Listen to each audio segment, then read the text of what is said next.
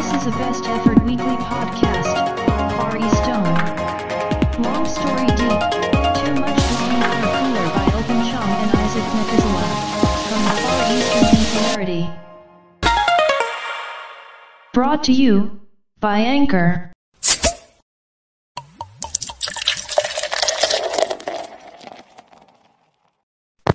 えーっと、本日が西暦2022年の8月、 うん。来週に、何ですか、山の日がある？来週山の日、木曜日お休み。で、えーっと、そうですね。じゃあ、中田さんのその、一つ目に入れてるやつからちょっと伺ってみます。あーいきなりですけど。いきなりうん。いきなりこれ、あの、もうどう考えてもカットにしかならない。何もないだろうあ、そのピーヨンにもならないか。ピーヨンにも全全カットだね、これ。まあ、ああの、のさよオフコースの「さよなら」がリンクが貼られてるんですけど一体これはどういうこことなんでしょう、あの、今後の状況によっては、あの、あの、をさよならするかもしれないレベルに、今日は上司に対してかなり強くものを言ったからっていうのがある。そう。これはあれですか前回のなんか流れなんですか？前回の流れです。そう。前回おっしゃっあの、えー言われて、あーって、でも、ダウンして、もう、このままじゃ絶対終わらんぞと思って、そう。ちょっと、話すことを事前に、えっ、と、日程を調整して、で、気軽に one、one on one の気軽に上司と話できる場を使って、えっ、と、はいでちょっと調整して時間を調整してちょうどミーティングとかぶってたからまあちょっとその面談きあのワンオワンの設定の時間をちょっとずらしてもらってでまあ支援者というかまあちょっと支援者にいつも相談してる支援者の人にも同席してもらって書記を書いてもらいでまあそうですね。ちょっと今の中でまあ使えるところはないかな。ないよね。うん。本当にねないかな。あまりにもちょっとねあのセンシティブな話題だったので。センシティブな話題でわかりました。まあいい方向に行くことを祈ってますこれは。はい。どうなるかはじゃあありません、うん。はい。じゃあ中田さんが入れてる順番でいこうかな。次えーペロシさんが台湾訪問中田さん取り上げてますけど。取り上げてます。えっ、とあれですか？これのせいでこれのせいであれですか？中国からミサイルが撃たれてるんですか撃たれてききました、はい、その通りおっしゃる通りでございます。はい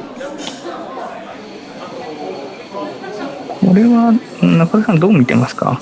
そのペロさんが今今のタイミングで生身で行くということに何か大きな意義があるのかどうかその辺は。いや筋金入りのその反共主義者であるペロシさんをバイデンさんが抑えきれず結局中国のあそういうことなの？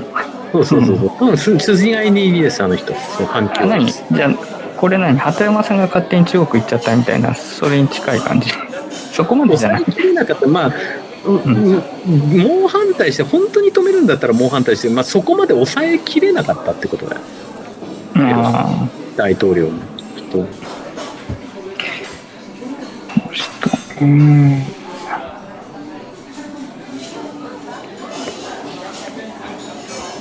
なんかこう効果はあるんですか？こう今回の訪問。ごめん今今週さ本当そのあの、先ほど話した件についてリソースを取られすぎてたんで考える余裕がなないかったのよ。上げてはみたんだ。上げてはみたんだけどそうまあうーんどうですかね。そう余計なことをした感じになっているのか、うん偶発的な軍事衝突からまあねえっ、と中米間の中対米の軍事衝突になら発展しなければいいなと思って。で昨日、えー、と中国を言発射。ってますけどぼ僕らも結構近いところにいるのに 何の影響も受けないわけじゃない、うんそう何の影響も受けないわけじゃないし昨日はえー、と中国の弾道ミサイルが史上初めて日本の EEZ 内に着弾。北朝鮮ですら EEZ 内に落とすというふうに EEZ あ落としちゃったんだみたいなそんなそんなわけで結構大事件ですよね。結構大事件ですよ、うん。まあ大事件というか、まあ、これちょっとまあ、うん、なかなか、いね、まあ、これから迎撃、迎撃できる状態にするのかよくわかんないですけど、ちょっと難しそうですよね。そう。いうそうなんですよ。だから、ちょっともうちょっと抑えといてせめて台湾の周りの6地域での中の演習にとどめをておいてほしかったなと思ったけどやっぱあの北対習近平政権も10月に、えー、と中国共産5年に一度の中国共産党大会を控えて、その夏っていうのは北大河会議っていう、えー、と引退中国共産党の引退幹部と現役幹部が人事については非公式で話し合う場が北大河っていうリゾート地であってそこのによってその今後の5年間の中国のパワーバランスが決め非常にセンシティブな時期であることは事実なんですけれども。中国においてはまあ公式も非公式もないですけどね。公式まあまあそれはそうなんだけどそう。事実上の非公式の公式会議です、はい。もうペロさんもうすすごい年齢でしょ？82歳です。元気ですね、みんなね。元気ですね。本当。元気だなと思いますけど、まあ、そういうところか。まあ、岸田さんと握手もしてましたからね。あの、はいまあ本当そうだまあ、まあ、一応、一応台湾と日本と、うんまあ、目はかけてますよっていうことなんでしょうけど。なんか今日使えるところがないですね、なかなかね。そんな感じで今回のペペロシさんの話は使えるだろうねそうね。まあ、特に僕もあんまコメントないけど、なんか、今の、今このタイミングで行く意味がどのぐらいどこにあったのか、素人にはちょっと全然わかんないなというところですね。あえてアメリカがそのタイミングを狙ったとも言えるし、狙ったとも言えるし、中国も、えー、と絶対後には引けない状況だったから強めに、しかも弾道ミサイルまでぶっ放したっていう、うんうん、そんなところじゃないでしょうか。そうですね、わかりました。で、3つ目。僕もね、この件は入れてたんあですよ。あのまあい実を言うとこれ、うん。あのジルチ君のその Notion のシートを見てそこに「えああ、本当？パパ様対泣き」みたいな感じになった記事に気づき。まあ、ローマ教皇の、要するに生前退位の、うん。まあ、可能性もあるっていう話ですね。マジかでも85歳だったらもういい。まあ、そうもう85だし結構その手術もしているじゃないですか、そうね。でまあ当然やっぱり世界中を飛び回るようなまあそのウイルス的にどうかはともかくね、うん。本人の肉体的に飛び回るようなもう状態ではないので、そうね。まあこういう話が多分あの僕らはまあこの話題にちょっとねあの、うん。敏感に反応しますけど敏感に判断す多分あんまりその日本の日本全体メディア的にまあ一応取り上げるけどそんな別にこれといった反応はしないという感じだと思うんですけど、まあ、結構そうそうまあそれは結構な大きなニュースですよね。ううん。んあのまあまあ難しいですよねその終身制っていうのはね。そうそうそうもう。で終身制で言えば、例えばまあローマ教ローマ教皇もまあ基本的に終終身制であのヨハネ・パウロ2世は本当もうパーキンソン病で本当にもうもう起きてるのもギリギリな状態で執務をしていたこともあるし例えばね、ああるいは例の今話題のアメリカ連邦最高裁の終身制だから、えーと、おとし亡くなったギンズバーグさんも87までやってたって。いやーいくら頭脳明晰で法律の実務に通じていても87まで仕事するしんどいよ本当。うん、そう。やってらんないなと思います。やってらんないで終身制本当。まあなのでまあこういうことに言及そのえーまあメディアに対し記者団に対して言及してるっていうことはもうそのうん。後継の、まあ、ノミネートがノミネートがもうある程度されてるっていうことでしょうからね。というところで、まあ、結局最後はそのコンクラーベで200何十人の枢機卿の中から、えっとねだんだんと絞っていってで最後に黒い煙出したりとかあれ黒い煙出して最後に白い煙を出してヒャーってヒャッホーヒャッハーってなるそのあの例のおまおま儀式があってどうですかね。そのこのフランシスコ法の時ぐらい注目されますかね。どうだろうね。次のそのあれ次第のカトリックに対してはやっぱほらこう暗黒の歴史が多々あってこう非常に風この中絶系の問題とかでも非常に風この LGBT 的にも肩身が狭いというか風向きが。特にそのカナダのえーっとカナあありましたね。そうそう、あのパパ様がカナダを訪問した時にその現地住民に対する、えー、と進進学校えー、とまあ寄宿学校で、うん。そういうカトリックの神父たちがそういうあの虐待してたその先住民を虐待してたって事件があってそれがもう大問題になってるっていう背景があって結局パパ様もそこで、えーとえーカローマカトリックとして正式に謝罪をしたっていううん。事実があるわけだから、そうまあどうどうなりますかね。でまあ風当たりはその前回えー、とパパ様が、えーコンクラーベで2013年15年だったかな。そうか、えー、とベネディクト16世から、えー、と教皇の位をやった時は、まあ、ものすごく注目され、えーとはは初めての南米生まれの教皇というところで。えー、と注目されたけど今度は風当たり強いな、うん、全然状況が違うからな。まあそのディクト16世。16ですか？16世の時もそのまあどほらあのネットフリックスのうん。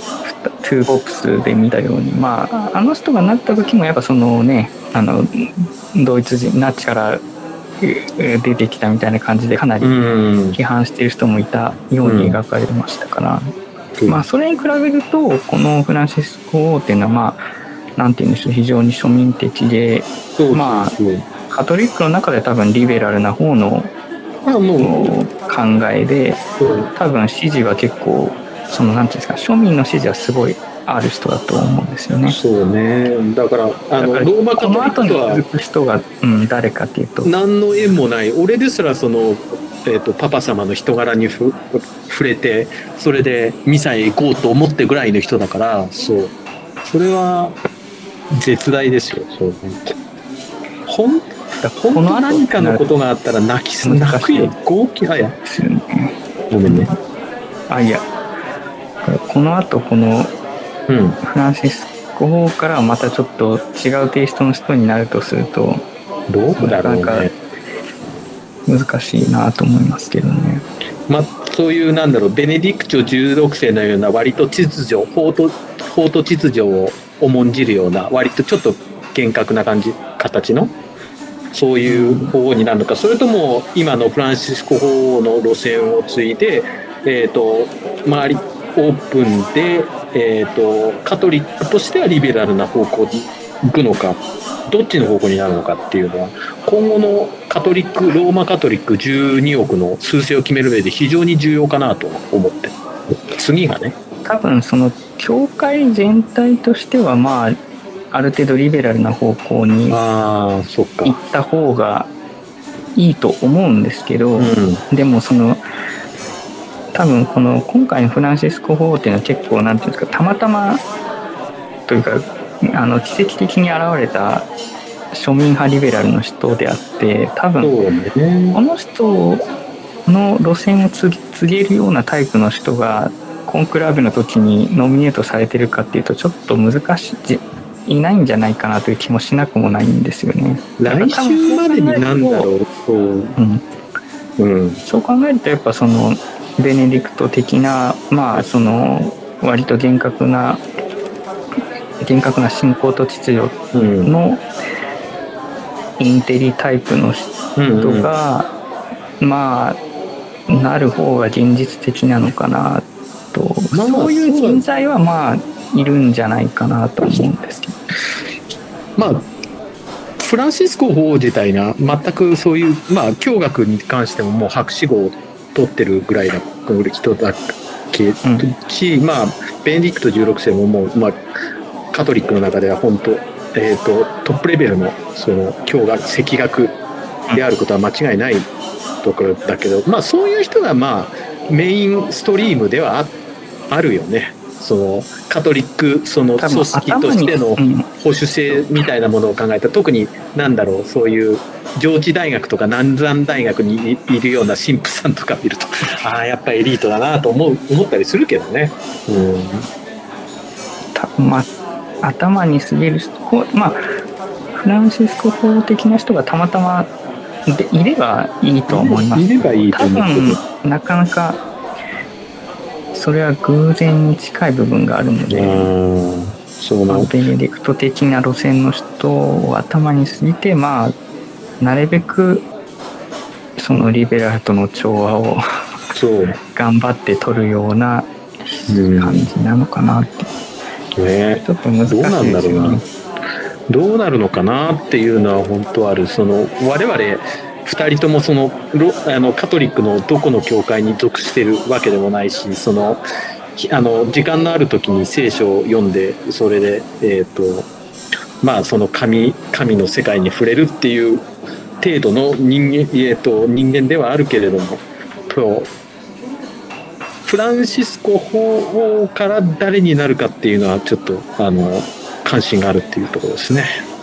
てか多分このフランシスコ法のようなその庶民派リベラルの人って今まで多分いなかったと思うんですよね、法でも割とでもヨハネ・パウロ2世はそういうえっ、ー、と人の庶民の中に入っていくタイプの人だったようにしてるけれども、うん、うん、まあそうですね。あの生きてた頃を知らない方がどんな感じだったかちょっとなかなか勉強してないと分かんないから知らないですけどただまあちょっとたまたま現れた、うんうんうんいい人という側面がちょっと強い気がするので、うん、うん、ちょっとねまあでもね最大世界最大派閥ですよね。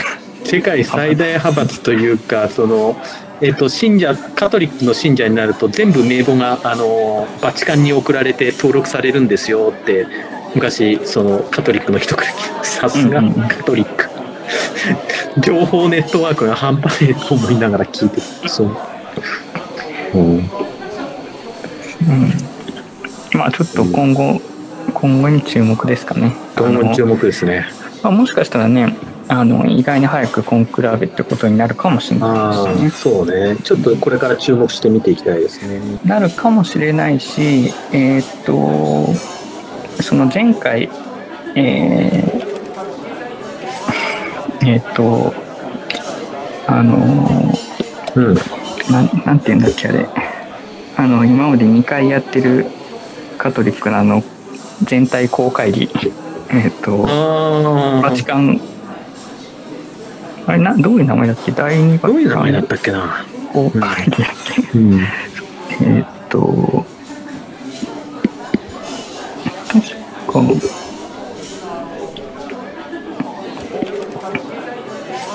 いいんだな、うん、第二バチカン公開ですね。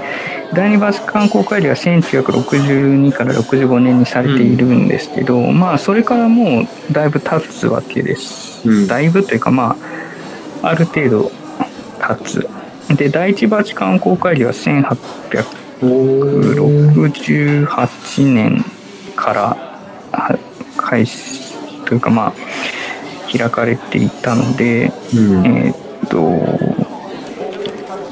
まあ、うん、100ねそうね100、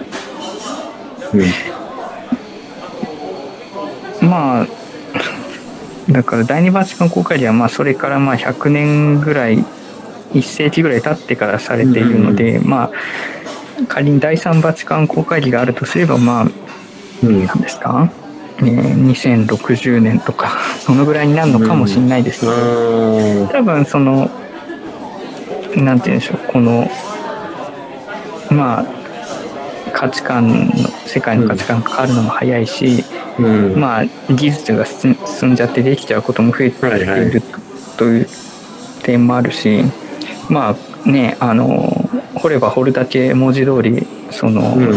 黒歴史が掘り返されるような状態でもあるのでまあもしかしたら僕らが生きてる間というかそんなに遠くない間にうん。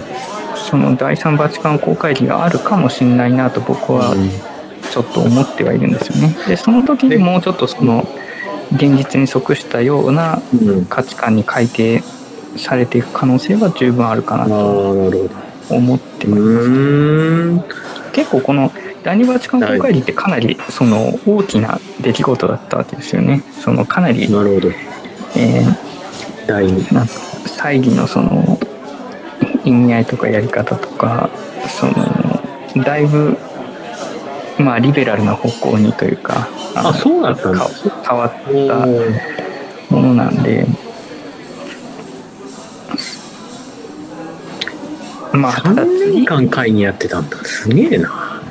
まあだってね基本的にその祭祀の人が超集まるわけですから。一堂に会する。だって第二バチカン公会議はあのこれは多分ど動画動画多分ネットに落ちてると思いある、うん。あるあないのかな動画とかちょっと。記録が今あ 定かではないですけど少なくとも写真で見る限りはもう一堂に会してうん。その祭祀の人がバーンってそのいろんな国から来た人を一堂に集めてやってるのでものすごい人数でこのバチカン公会議ってやってたんですよね当時。うん。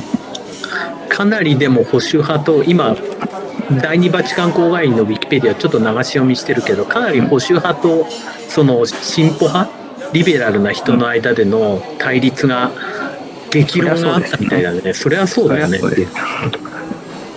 どこを変えちゃいけないのかどこをあ変えるべきなのかっていうのはもう完全に人国ね人種いろんな立場でやってますから。ーうんうん。仮に2060年にあるとしてもまだ生きてますか僕たち？2060えっ、とね次回のハレー彗星来るのは2061年らしいんだよ。そうそれで4でえっ、とないか。2064歳ぐらいかなあの生きてないですね。生きてない。生きなくてもいいかなそこまで。84歳だったらちょっとい見てるのしんどいし来年ぐらいにば第第3バチカン公会議やってうんもうこれだけこれだけカトリックにまつわるそういう、えー、とシカトリックの司祭によるそういう性的暴行とかあるいはそういったカナダでの先住民の、えー虐殺であったりとかこれだけ問題が起こってカトリックの在り方そのものがとらわれてるっていう時に、うんうん。2060年まで待つっていうのはいかにも長いからもう来年もしパパ様が変わるかいタイミングで新しいローマ教皇が第三バチカン公会議やるよって言っても世界中から集めてけんけんがくがくやってまあより良い方向へカトリックを進めていった方が結局その方がそのカトリックにとっていい結論になると思うんだけどね。まああのこの第二バチカン公会議もそのその時の教皇がやろうかなみたいな感じで、はい。思いつきで始まってるらしいですつきで始まっでそのヨハネ23世の下で開かれてなってますけど、あーえー最初はまあ本当に思いつきで、えー言ってみてで実際にややるからみたいな感じで本当にうん実現したというような感じらしいのでね、まあ、ちょっとこの辺はあの有識者の人に聞いた方がいいですね。あのあまりにも内容が多すぎてウィキペディアを読むのも時間がかかるので。でびっくりしたのがそのうん。その第二バチカン公会議で、えー、とカトリック教会と正教会による1014年の相互破門ギリシャ正教とか、まあ、ロシア正教の相互破あーはいは門が相互に解除されてて900年も破門してた。すげえなもう。歴史が長すぎ時系列時間軸が長すぎて。笑っちゃうレベルだよね。まあねちょっと神話がここまで続いてるような感じなのでしょうがない本当にそうです。まあだからその次のバチカン公会議があるとしたらそのロシア正教絡みとうんのうんうん。その辺もその議題にはなるんだろうなと思いますね。あ、そうね。だからカトリックの一番の問題、その今カトリックのえっ、と神父さんっていうのは男性でかつ独身じゃないといけないっていうところがあるんだけど、そこもそこも第三もし仮第三バチカン公会議仮があったら絶対アジェンダには乗ってくると思うの。で問題を認識しているリベラル派の人たちはのそのリベラル派に近いそういったカトリックの人たちはそこで問題提起をしてそこで保守派とバッチバチに多分やり合うはずなんだよ。うんうん、そうそうそう。まるでまるで教これとと上司のど上司のようにそうバッチバチにそう。いや本当どうなるかなっていう気がしますね。あのうん。こういうカトリック系のそのカトリック系じゃなくてもいいですけど、うん。その保守的なというかなんて言うんでしょうね旧来的なというかその要するにうん。リベラルな人っていうのは割と団体は組んでもまあ良くも悪くも個を尊重するというかはい。個の自由うん。をまあ重きを置くじゃないですかな何が言いたいかっていうとそのカトリック流の保守層の方がまあ良くも悪くもその産んで増えるっていうようなそのリリプロダクティブに関してはうん。何て言うんですかねそのリベラルな人たちよりもその良くも悪くもい維持されやすいのかなというか。ああなるほど。リベラルの人はまあ良くも悪くもうん。個人の自由、その同性愛その他についても。だから、うん。なんていうんでしょう無理にリプロダクティブしない。うんうんうんうんうん。リベラルな方の人たちは、うん。でも保守層カトリック的な保守層の人たちはまあ良くも悪くもその先入観とかオブセッシブな感じも含めて、うん。ある程度リプロダクティブなドライブがある程度かかり続けるのかなという気もしていてだからうんうんうん。意外にそのカトリックの勢力っていうのは仮にその2060年とかになっていても結構根強くそのなんていうのその少子化だからとかそういうことで。会員が減っていくということよりは相対的には結構数を保って結構根強くなっちゃったりする保守系がねその今のギルチ君の話だと保守系がリプロダクティブに関してはまあ比較的えっ、とその、まあ数を保ってるから結局リベラルの人が頑張ったとしても保守系が生き残って、えっ、とまあ数もそのカトリックのアクティブな信者もそれほど減らないだろうという見立てか。そのそうそのアシスティッドなリプロダクティブはしないかもしれないけど、あの養子と養子とかそのおあ今入り直した。ちょっと切れてたけど、うん。大丈夫はい。そういう原始的なリプロダクティブ力がうん。あるか、あるような気もしていて、うん。そうすると仮に2060年以降に第三バチカン公会議があっても、うん。あんまりリベラルな方向に動かない可能性も結構あるなとかっていうのはおー。話してて思いました。うん。そうするとますますリベラルとの溝が深まっておかしなことにな対立していくみたいなあ感じになるのかなどうなんだろうな、まあ今がそんな感じになってるからそれが深まっていくだけなのかもしれないですね、多分第三バチカン公会議に言及してるのって多分今のところ世界でここだけだと思いますよ。いやそんそんなことはないと思うよ。そうかな。まあ有識者の人の間ではそうその第三バチカン公会議構想っていうのはあるかもしれないですけど、そんなのだって教皇がやろうかなって言わない限りは絶対始まらないことですからね。まあき決め最終的な決定権者は教皇にしかないからね、それは。でこれだけその庶民派リベラルだったフランシスコ法王がもうその生前退位を出されているぐらいまあもうその今の法王の代では、うんまあ公開ではないうんうん、ないですよねうん。見込みはないので。うん。でも多分なかなかいないと思いますよ。そもそも多分第一第二バチカン公開を知ってる人もそんなにいないと思いますよ。多分普通の人の中では。うん。だだ多分どうだろう。世界史の教科書とかで書いてあった気があんまりしませんけどね。うん、ただ、まあ僕自身もそのそれだけ重要重要な会議だっていうことは龍地君に言われて、あそう、まあそんな会議もあったなっていうぐらいの認識的ああそれだけカトリックの今後を決める重要な会議だっていうのは今日分かった、うん。うん、まあそうなんですよ。話としては知ってるでも確かにねこれをその第二の時から100年後の2060年ぐらいにやるとしたら、うん。僕らちょっと生きてないかなって感じですよね。そう。できるだけ、えっと23年後ぐらいにや新教皇のもとでやってほしい やったでそれをあのまあどうせ話まとまんないっていうのもあるだろうし YouTube, YouTube ライブで見たい。まあでもほらそのそれこそ東京ドームでやってたそのミサは YouTube でやってましたよね。ああそうだった。うん。うん。なんていうの特設チャンネルみたいなアカウントが作られてうん。やっていたので、まあ見れると思いますよね。うん。でもあれかコンクラーベとかはカメラ入んない？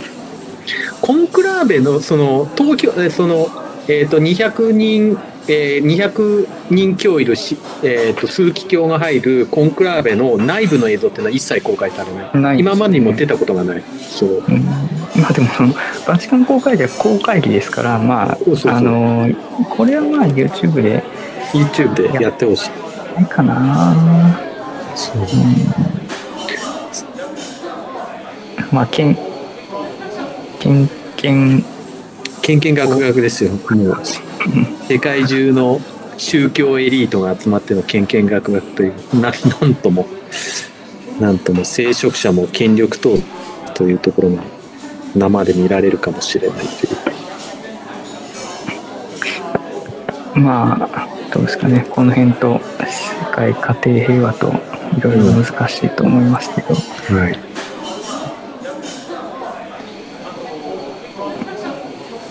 まあ生前対応するのであればまあこれだけ分かりやすく記者団に言及してるんであればまあどんどん進んでいくんだろうなっていう感じですよね。もううん。と思いますね。あとはどうですか？今週のクリプト的にはなんか価格えっ、とありました。全ありました。えっ、とソラナがハッキングされてえっ、と、えーソラナ持ってた人はあの泣いてました。でも今週はまたあれ？その取引所のハッキングですか？えっ、とね、ちょっと待って、えっ、と、まあ、今週はあんまり起きてないけど、えっ、と、うん。ソラナブロックチェーン上で大胆大規模なハッキングなんで、取引所ではないね、取引所がハッキングされたんではなくて、えっ、と、そのネットワークがってことですか？そうそうそうそう、えっ、と、ソラナのウォレットからユーザーのし、えー資産が流出して、えっ、と、まあ、DEX、分散型取引所とか、えっ、と、うんまあ、あと、ステップンとかでもソラナ使ってるから、そこら辺のアプリケーションのソラナエコシステム全体に影響が出たっていう、そう。で、ハッキングですねの盗まれた資産は合計で500万ドル以上。そう。で、まあ、その、ソラナトークンだけじゃなくて、その、ソラナブロックチェーンで発行されているソラナの、ソラナ規格の、えっ、と、トークンにも影響が及んでいるっていうところで、そう。まあ、あの、中田さん持ってましたか？ソラナ一切持ってません。あ僕があ持っている僕が持っているのは、えー、とビットコインとイーサリアムとあとえっ、と、シンボルだけです。はい。ああ、シンボルなんだね。シンボル。あの、ネムを持ってたから、ネムを、あの、ザイフっていう、ちょっと、はいはい取引所で買って、で、ありますねそれで、去年の5月に、えっ、と、シンボルにメジャーアップデートされて、それで、えっ、ー、と、トーク、新しいトークンの形で、その、同僚のシンボルをもらえてる。で、結局、えっ、ー、と、ネムは、まあもう、もう9、9チェーンだし、もういいかなと思って売っちゃって、今は、まあ、シンボルを、だけを置いているっていう状態です。はい。まあ、僕の方で一番の暗号関連で貼ったので言うと、えっ、ー、と、2番目の1系の記事かな、その仮想通貨の自動両替機が4年ぶりに登場。流れてたね。うん、どこに流れた大阪ガイアか。ガイア。ガイアというところの、これ。出してるああでもねこれあの手数料がね20%取られるらしいんですああ 高いのよ、まあ、アメリカアメリカにはたくさんありますよね、この仮想通貨対応 ATM っていう。対応 ATM だけど、うん、そこ、そこで多分その炎天とかするときに手数料がかなり取られるから何のために置いてるんだろうっていうのがよくわからないものではあります。はい、うん。まあ、どうしてもすぐ現金にしたい人よっていうことですか？そんな、そんな切羽詰まった人いるか？いきなり。やれやれ。でも、結局ここで引き出せば当然ね、その記録に残るわけですよね。そうそうそう。あの、ブロックチェーン上にちゃんと記録されねてるだから、まあ、ね、仮に1億バッて引き出したとしても、それはね、その所得所得にいろんなものがかかってきてしまうので、そうね、僕もなんていうの、面白いなと思うんですけど、うん。使うことがあるのかって言われるとね、そういうもんでもない気がするんですけど、まあ、ちょっと話題にはなってました。はい。で、その下も日経のリンクなんですけど、まあ、結構 NFT 活用にいろいろ企業が乗り出してますよっていうことで、うん。えーまあ、NBA が最初のこの写真に日経のには載ってますけど、うん。えっ、と、スターバックス、アメリカのスターバックスの年内に NFT 事業に参入すると、お何の NFT、何を MFP でカットして活用するのかな、じゃあこれ。まあ、どうなんでしょうね、その会員であるっていうことの証明にああ会員。のかなといううん気はしますけど、NBA トップショット。吉本。で、パ・リーグが NFT を開始。で、えーっと、NFT、ん今の日経の記事を見てるけど、NFT 保有者に限定的な体験や特典を付与すると説明しているようで、えーっと、デジタル会員証、まあまあ、えスタバの会員証、デジタル、非物理型のデジタル会員証やコレクションできるカードなものを想像されている。まあ、まず、まだあんまり具現化してないってことだね。さあ、あの、まあでも、サービスとして。年内ですからね、あそうするともう、ね、半分過ぎてますから、ある程度具体的なものはもう現時点である程度できていてもおかしくはないと思いますけー、ど、うんまあでも、よくも悪くもアメリそのアメリカ国内での話になりますからね、はい。それが日本に来るかっていうと、まあちょっと、あんまり期待はできない気がしますね、うん。スタバに関しては。その、メニューとかは、あれですけど、こういう NFT がっていうとちょっと、どうかなっていう気がしますね。うん。まあそんな感じの話があったり、まあその下コインポストの記事だと、まあティファニーがうん。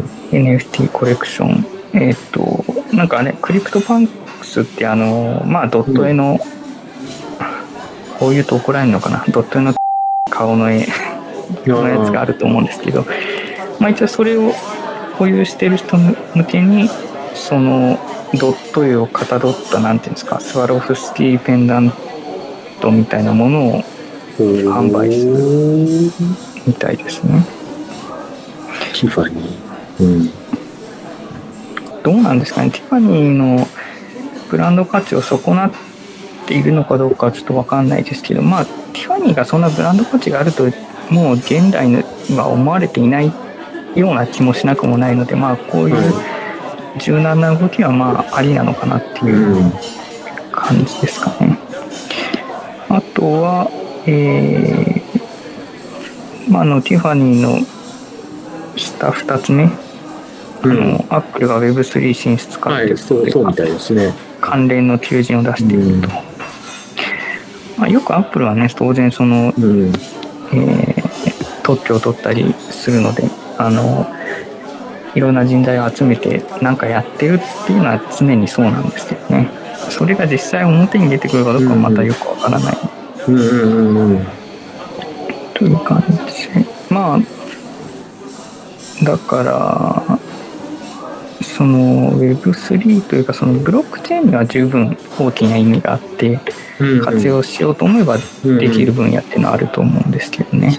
なんかそこに対していいアイデアがないっていうことが多分現状の問題なんだと思います。で、いいアイデアがないからまあ結局ビットコインをまあコイン代わりにうん。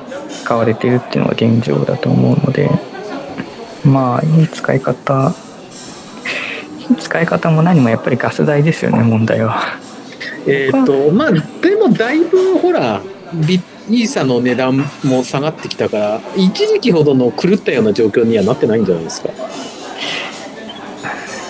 でもでも、でもなんでも日本ね銀行の振込手数料よりは全然高いですしなんだろうなんな、かする時の。で多分そういう現状もあるから、まあ NFT をなんかうまくその会員であることとか何か実際に来た人の証明に使おうとか、うん。そういうことにはなってるんだと思いますけど。なるほどね。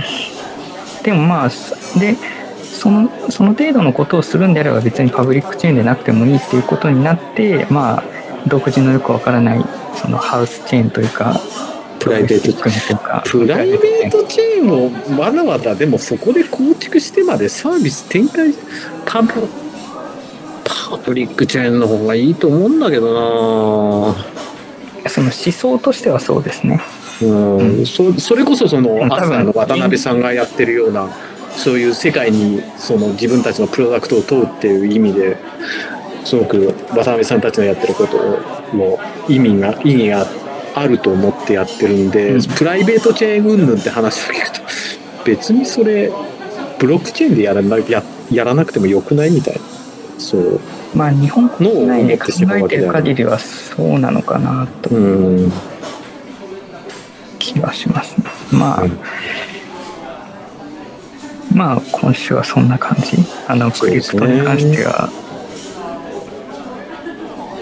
でソラナホルダーの人が大泣きしたっていう話でした。ちょっとあの今の2番の暗号関連の1つ目のリンク貼ってるクリプトタイムスの記記事なんですけど、うん。あのレッチャーがああレッチャー。あのあ6そうみんな買おうと思ってたレッチャー調達計画かっていうことで、レッチャーまあが記事にはなってるんですけど、レッチャーは信頼できるハードウェアウォレットだけどでどうですか？あれから中田さんほら興味は持ってるっていう話だったじゃないですか。興味は持ってるけどこ結の局物理ウォレット物理ウォレットは結局興味を持ってるけれどもそこまで決済に対してアクティブにやってるわけでもなくで、まあ、情報は追ってるけれども NFT とかを買ってるわけでもなくでこれからもそんなにアクティブにお金を動かしたり決済に使ったりっていうところではなくて今のえっ、と中央集権型取引で、まあまあ、ビもう僕が使ってるのはビットフライヤーと財布だけど、まあ、そこから動かすところにおいてあまり今はレッジャーを買って移すほどのそのなんだろう必要性を感じてない、うん、そっか。そうまあ興味はあるんですけどね。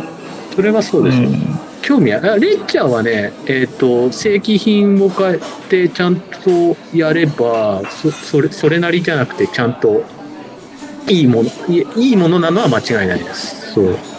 まあ多分その結構巨額のボリュームを持っている人は多分必逆にこのプライベートウォレットは必須だと思いますけどね、うん。そのどうなるかわかんないですからね。どうなるかわかんない。取引所もハッキングされますからね。取引所もハッキ取引所もハッキングされて本当忘れもしない2018年のあのコインチェック事変ってネムが大暴落した後結局財布にその当時モナーコインを置いてたんだけどで俺のモナーコインもハッキングされてえっ、と、うん。5万ぐらい盗まれてたっていう 素敵な出来えー。あれ？実際あ知らなかった。実際にそういう被害の方が。そう、えっ、と、ゴックスされててですね、あの、ハッキングされてですね、盗まれて、で、その盗まれた金額と同じ、盗まれた日のレートで計算した JPY、日本円が俺の口座に入ってたって、おーなるほどそういうお話です。あの、被害者です。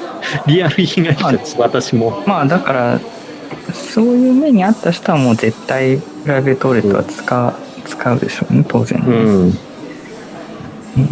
というところです。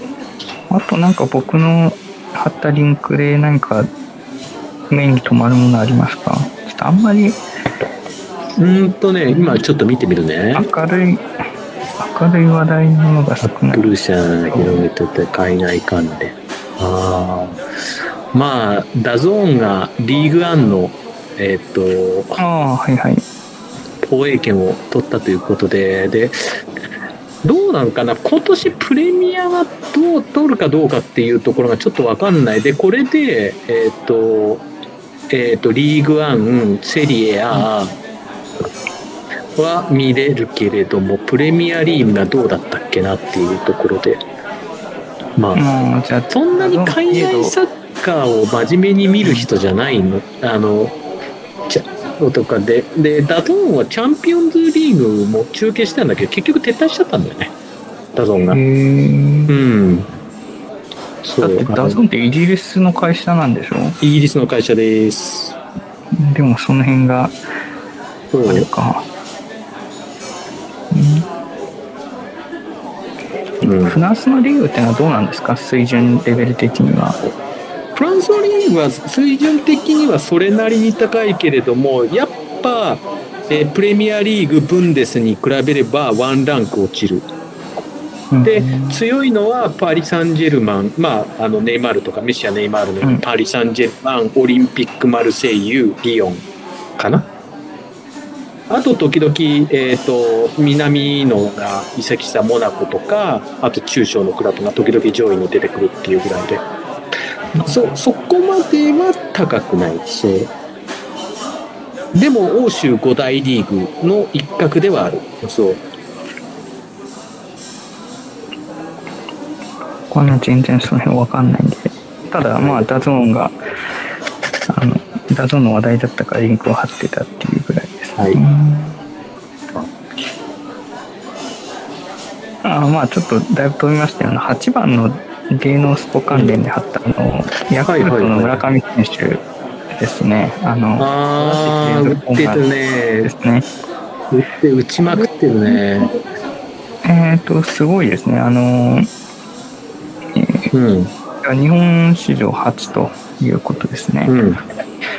あの僕が覚えてる4打席連続で意外だったのはあの古田かなあれ、古田さんも呼んだ時連続。あ、古田先輩。そうなんだ。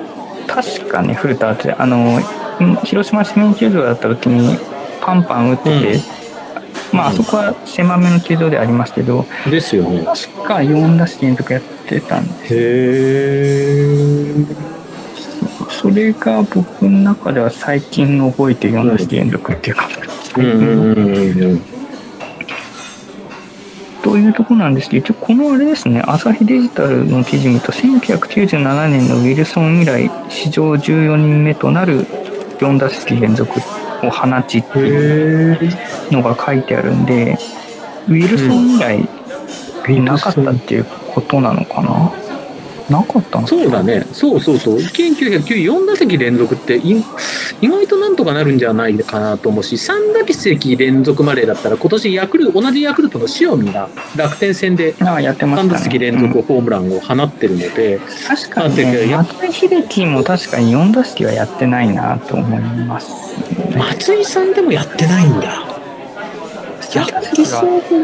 あ見たあの実際にリアルタイムで見てて、うん打ってたの見たことありますけど、確かに4打席っていうのは、そのほら、当然その、まあ、大体中軸を打つんであれば、1試合4打席回ってくるだろうっていうのはありますけど、うん。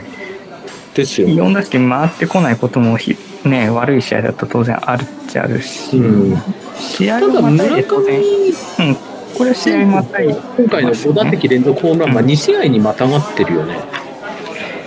でもやっぱまたがってたとしても4打席はなかなかない。ああ、まあまあ、それはそうだ。5打席。確かに、それはそう。ないなうんでも逆に言うと日ハムのウィルソンすごいですね。まあ確かに、確かにハマっちゃうとすげえ、すげえ飛ばすってイメージではありますけど、うん。まあウィルソンね、田中幸雄とかね、あの、うん。片岡とか元気でやってた。懐かしいね。ね、懐かしい。岩本とか、岩本とかいた時代でしょ？そう。古き良きに行っちゃうんですね。古き良き、あの、で、大島、大島監督ってパターンが。そうですね。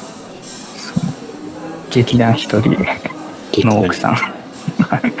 そう感じですね。はい。なんだっけ、大沢あかねさんか。大沢かねさん。感じ。はい。まあ確かにちょっと今年異常なペースで打ってた村上君選手なんですけど、まあ、5打席はすごいなっていう感じですね。いや、さすがにすごいよ。もう、あの、いずれヤクルトは年俸払いきれなくて、あの、メえーメジャーへっていうパターンじゃないでしょうか。まあ、今の状態ではメジャー級ですよね、完全に。うん。今の状態であればね。うん。はい。まあ、ここまでその、3割も超えて、うん。もうね、5、60本打ちそうな雰囲気になる選手になるうん。か、なんていうの、少なくとも3割超える感じはあんまりしなかったですけど、その、うん。あの、デビュー当時はね。でも、まあ、ここまで盤石な選手になるとは思わなかったし、まあ、本当にすごい、うん。すごすぎる。ね。本当本当にすごいと思う。逆に、あれは山田哲人さんはどうなんですか、最近。山田哲人さんはもう7年契約で、もうずっとヤクルトの温かい雰囲気の中でプレーされるということで、もうではありますけど、その、やっぱりそのトリプルスリーを維持っていうのは当然それは無理があるんですけど、うんただやっぱ打てない時は非常に打てない時期が続く感じにもなっちゃってますよね。そうね、ちょっと甲府不調の波が、ここ2年ぐらい甲府不調の波がちょっと激しいって山田哲人さんを、そう。まあいろんな解説者の人も言ってたような気がしますけど、その、まあ元来ホームランバッターというわけではないタイプの選手だと思うので、うん。まあなんかその辺がうまく噛み合えばっていう感じですね。いや、すごいですよ、この村上選手は。ちょっともう隙がない、なんていうの、もうストライクを簡単に慣れてはいけないバッターになりましたね。で、その一方で、えっ、と、横浜ベイスターで不動の主軸だった筒香さんはパイレーツを、えっ、と、事実上の戦力外になり、みたいですね。えっ、と、横浜へ帰ってくるか、それとも水道橋でプレーするかどうかというのが注目されております。外野、まあ、レフトですか？彼は守備やるとしたら。レフト、レフト、レフトだったかな？うん。うーん、横浜、まあ、横浜に帰ってきてもいいですし、まあ違うユニフォームを着てもいいと思いますけど、まあ多分別に日本に戻ってきて普通にやれるとは思いますからでもね。普通にやれる、うん、だから、どこ行ってもいいなと思いますけど。どこへ行くか、筒香さんはどこへ行くことやらということで。感じですね。で、9番のさ商品サービス関連で言うと、あの、前、一つ目に貼ってるのはそのバドワイザーとヒューガルデンがノンアルコール。あそうみたいだね。見た。の見た見た見た。まあ、日本で出すと。うん。まあちょっとどっちも別にそのなんていうんですかこうスフルボディというかスタウト系が好きな人にとってはどっちももともとあれかもしれないですけど。うん。まあ気になるものではありますね。まあヒューガルデンとかそのフレーバー推しだと思うのでうまくはまれば結構いいのかなっていう気もします、うん。ちょっと気になる。あの前ここで話しましたけどあのねギネスもあのスタウトノンアルノンアルコールル出すみたいだね。のアイルランドとかでは当たり前ですけど出しうんていたので、まあちょっと海外勢がこうしてやってきてるのは試してみたいなと思いますね。えーっとバドワイザーゼロが24本3318円うん。で、ヒューガルデンゼロゼロが24本3953円。うん。これはどうですか？いや、高くはないうん高くはないです。高くはないうん高くはない。というところかな。で、一方で、えっとこの記事の下、えっ、と、今のマイナビの下の記事に貼ったのが、ブルームバーグの、はいはい脱脱菜の記事ですね。ああ脱菜がえ売ー海外の更新。うん。で今もうちょっと調べてみたんだけどこの脱菜はもう国内よりも海外の方の売り上げの方が多いみたいだね。ということみたいですね。その、ん。まあ国内では、なんていうんですか、日本酒日本酒ドリンカーの人はまあ減っているし、減ってる。減っていくと。うん。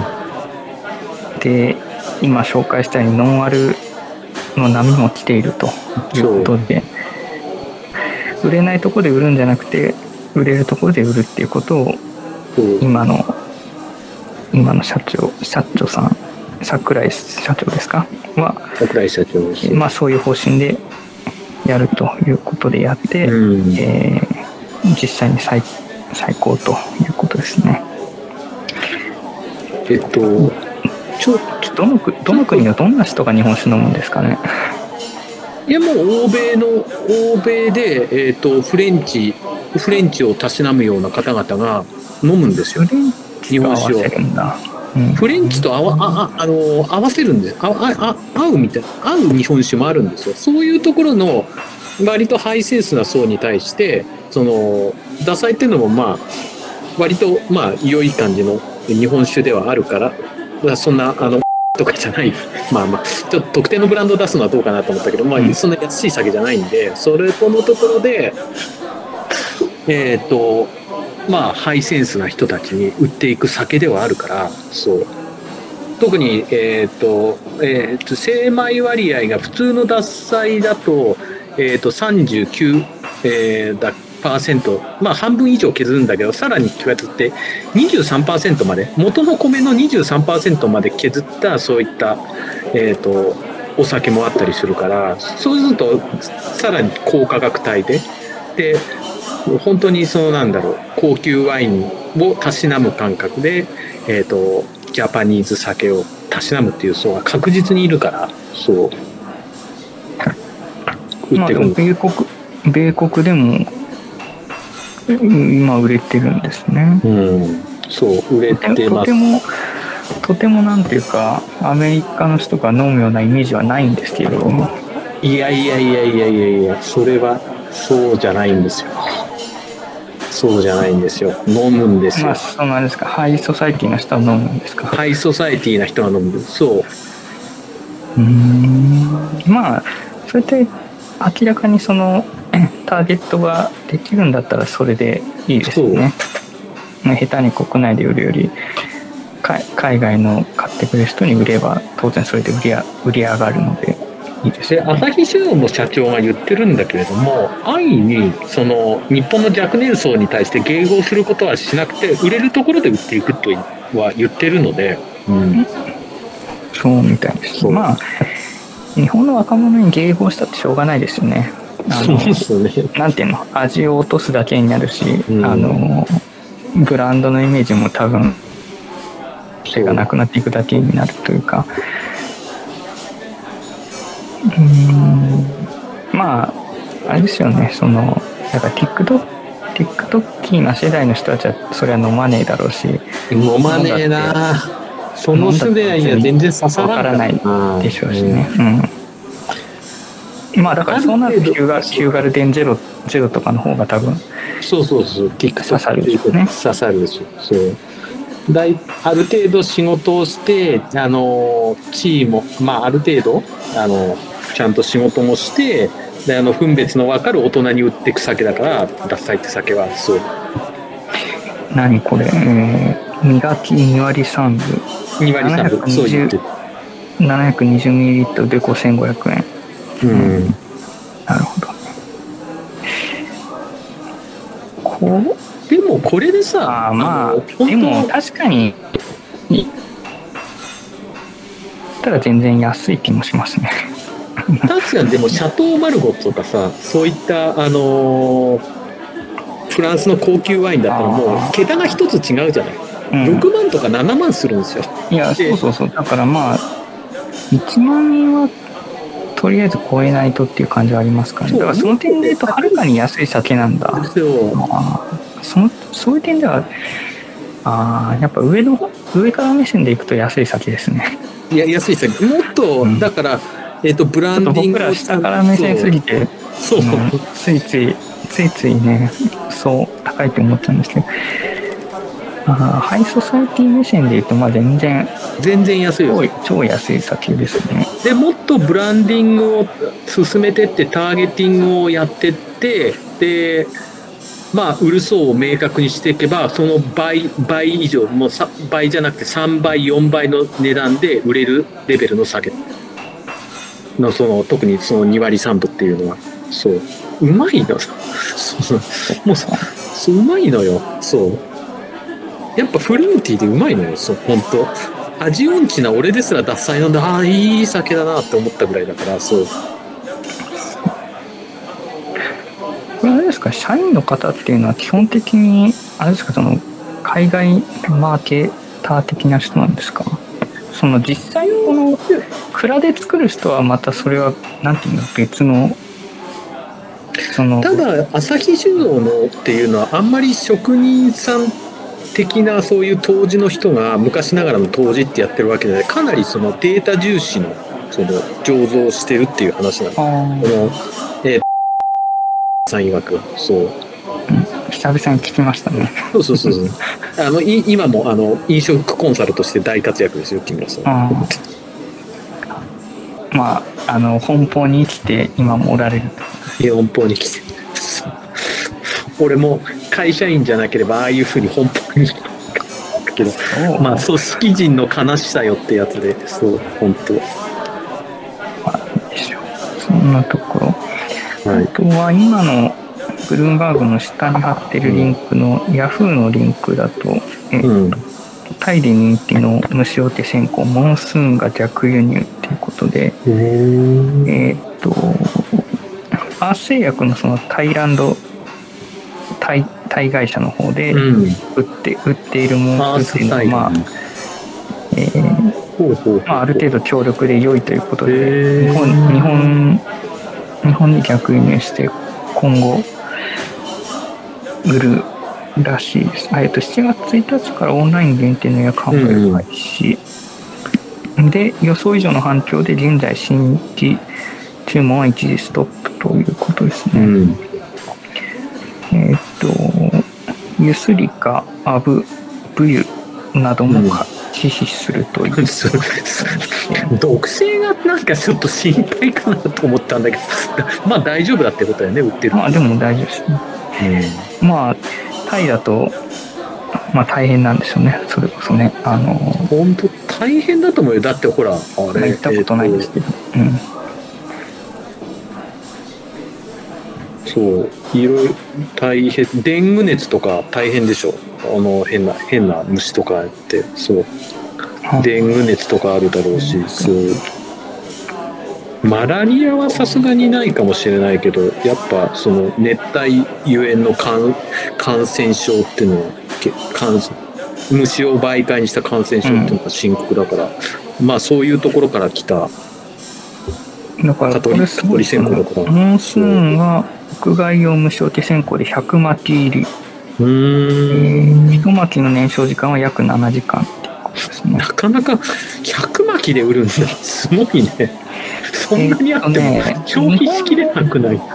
日本で売ってる蚊取り線香だと60巻とかありますよね、だから100巻っていうと結構本当にすごいボリュームだなと思いますねまあちょっとこれも要チェックではあります、であとはなんかあの Amazon プライムあの前先日あのえーこうあれがあったじゃないですか。あなんか今おかしなの。セールが、セールですか？まあ、おかしなのおっしゃった。えっ、と、プライムデー、うん。プライムデーがありましたけど、うん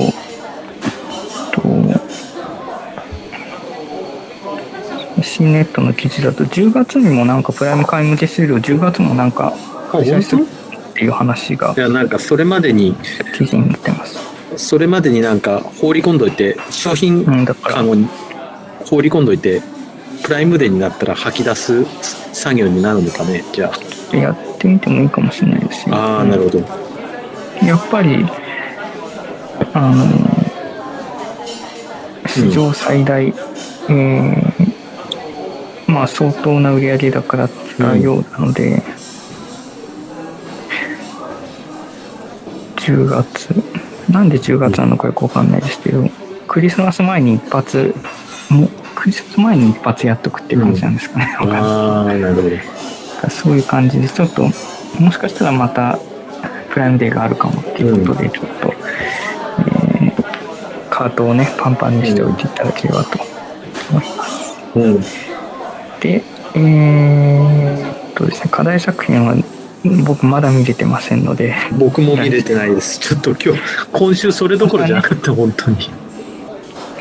なかなかね、ということですね。あとは、作品関係ないか。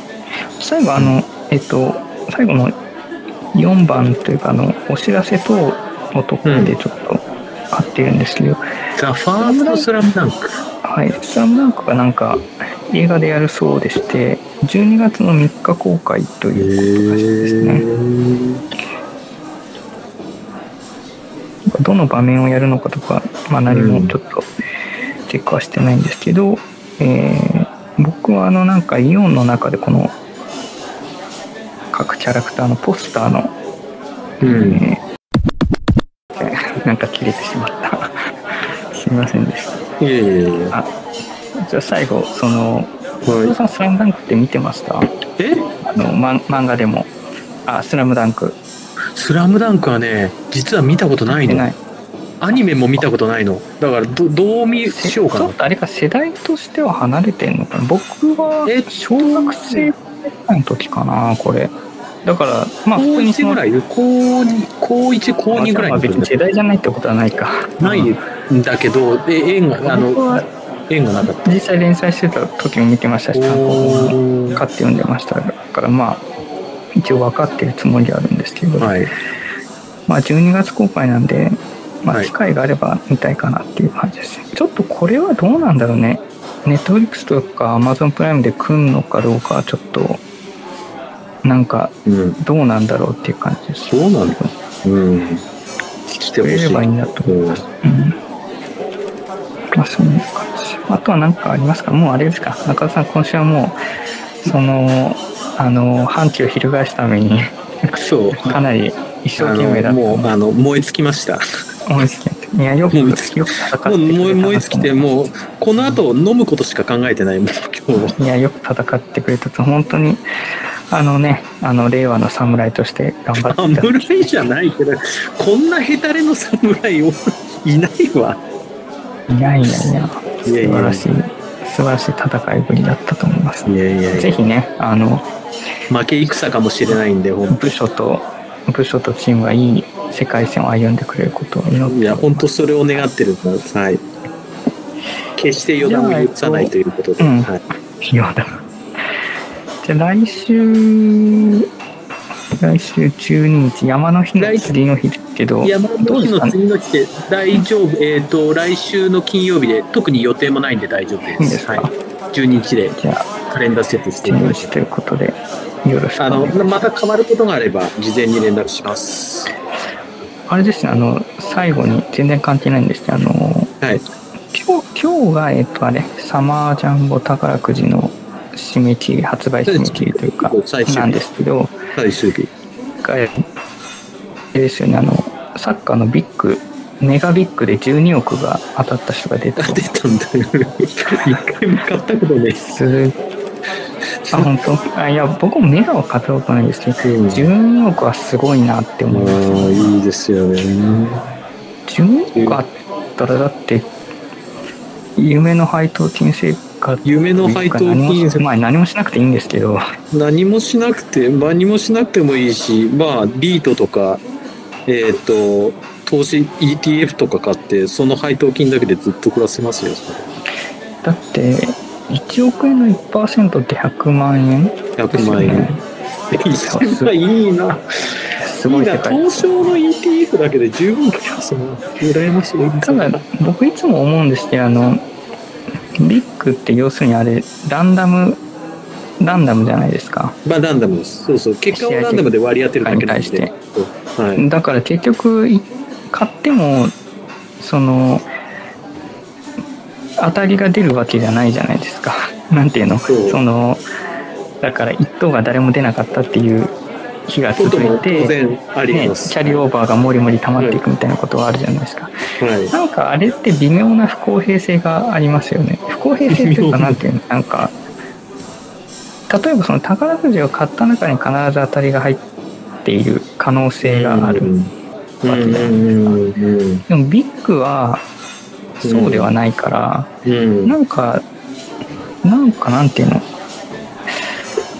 なんかあれは、その、まあ確率が低すぎてその、景品表示的な問題はないんだと思いますけど、そうそう。まあ、あの、まあギャンブルとして、定はギャンブルとして取り扱わないから、まあそうやって結果に対してランダムに割り当てないで、でのと賭博性の回避っていうことを行っているわけでもあり、で、まあそういうところで、で既存のギャンブルとかに物足りない人は海外でお、それこそ田口さんみたいにオンラインカジノとか、えっ、と、オンラインスポーツベッティングとかやっちゃうわけですよ。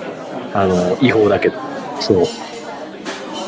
いやだからなんかちょっとね、あの、どうなんだろうって思いますけど、まあそういう、うんたまにおかしなことも起こると。でも、あの、アメリカの、んなんでしなんか、スーパーロトリー的な、なんていうの、うん。ロト的な、ああ、あるね。そう。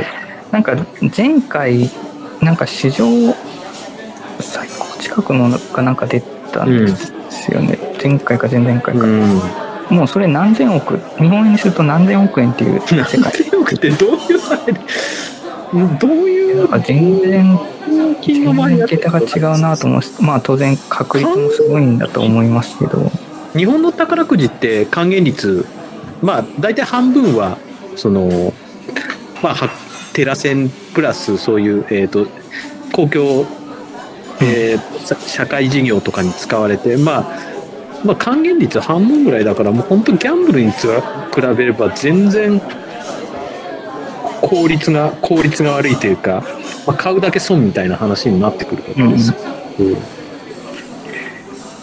だかそうなることら、いやつもアメリカってすごいなと思います。いつもアメリカのいつもすごいなって思いますし、そんなの本当命狙われて怖いなって思いますけど、は命狙ったところでね、現金をお腹に抱えて持ってるわけじゃないから、い。まあそれはそうる。わけではないんですよね。うん。